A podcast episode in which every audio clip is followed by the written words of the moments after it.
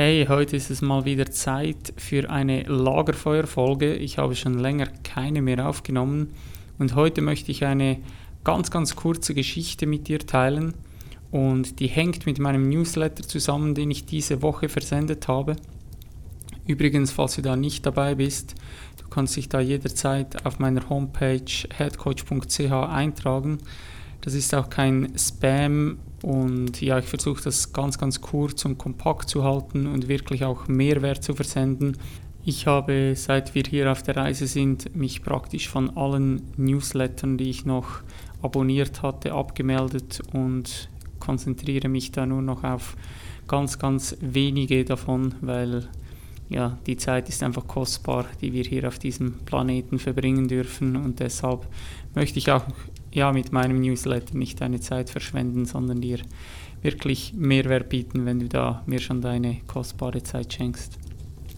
Und ja, in diesem Newsletter ging es darum, dass ich gesagt habe, dass ich das Gefühl habe, die meisten Menschen, die konsumieren einfach zu viel. Also sie lesen tausende von Büchern, sie hören jeden Tag irgendwie zehn Podcasts an, sie besuchen Seminare und Retreats und diese Dinge haben auch alle ihre Berechtigung und ich tue das selbst auch, dass ich mich an diesen Orten oder mit diesen Mitteln weiterbilde.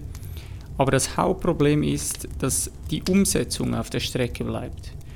Und ohne Umsetzung nützt dir halt dieses ganze Wissen nichts, weil Wissen ist nicht Macht, sondern nur angewandtes Wissen ist Macht. Und deshalb teilte ich in meinem Newsletter unter anderem den Gedanken, dass ich geschrieben habe, dass ich glaube, dass sich ein Mensch fast nur durch zwei Dinge verändern kann. Und zwar ist es zum einen die Erhöhung des Bewusstseins, was jedoch sehr, sehr selten passiert.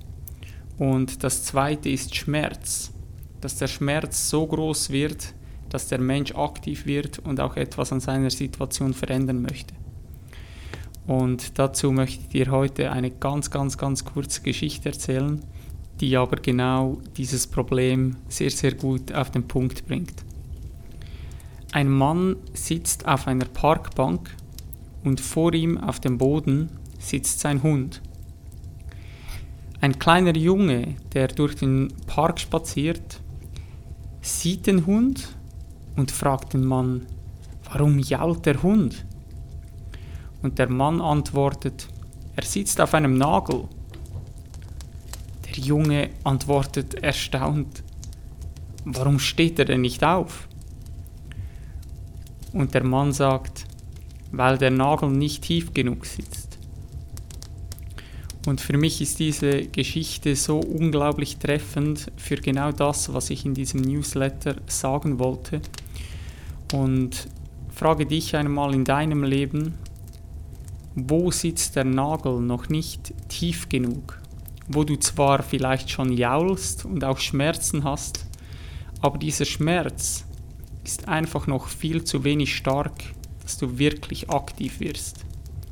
Ich danke dir von Herzen, dass du dir wieder die Zeit genommen hast, hier am Lagerfeuer mit dabei zu sein und teile die Folge gerne mit jemandem, wo du weißt, vielleicht sitzt da der Nagel auch noch nicht tief genug. Hau rein.